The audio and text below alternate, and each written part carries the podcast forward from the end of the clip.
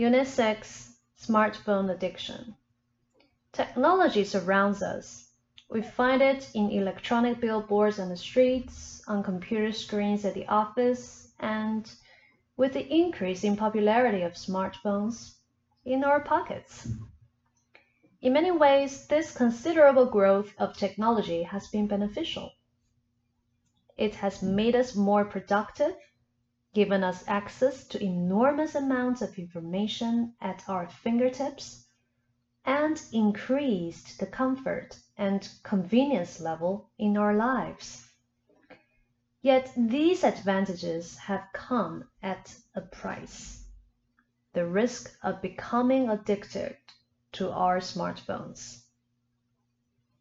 As with other similarly uncontrollable behavior, such as alcoholism, obsessions and compulsion are the hallmarks of smartphone addiction.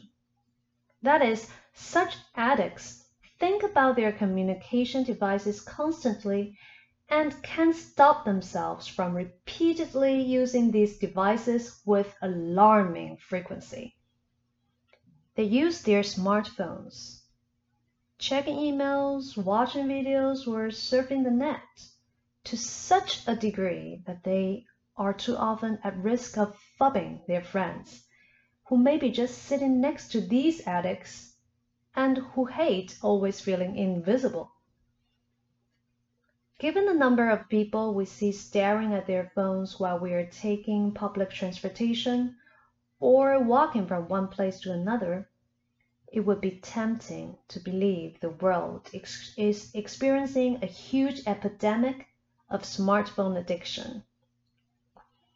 However, not all of these screen slaves who immensely enjoy using their phones can be considered addicts. Unless the cell phone use significantly interferes negatively with a person's life, it is unlikely that this person is suffering from an addiction. However, be careful if you have the following symptoms deterioration in your interpersonal relationships, grave problems at work, or avoidance of dealing with personal problems. These are the indications that you overuse your smartphone.